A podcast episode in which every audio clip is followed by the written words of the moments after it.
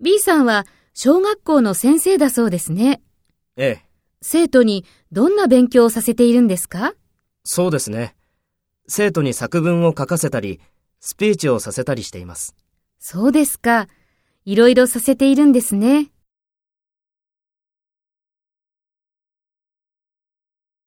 First, take role B and talk to A. B さんは小学校の先生だそうですね。生徒にどんな勉強をさせているんですか？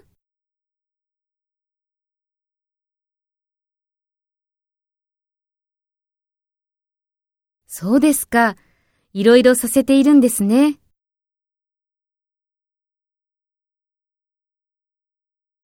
Next, take role A and talk to B. Speak after the tone.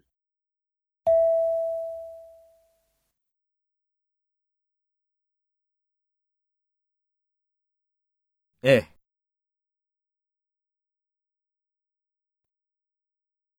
そうですね。生徒に作文を書かせたり、スピーチをさせたりしています。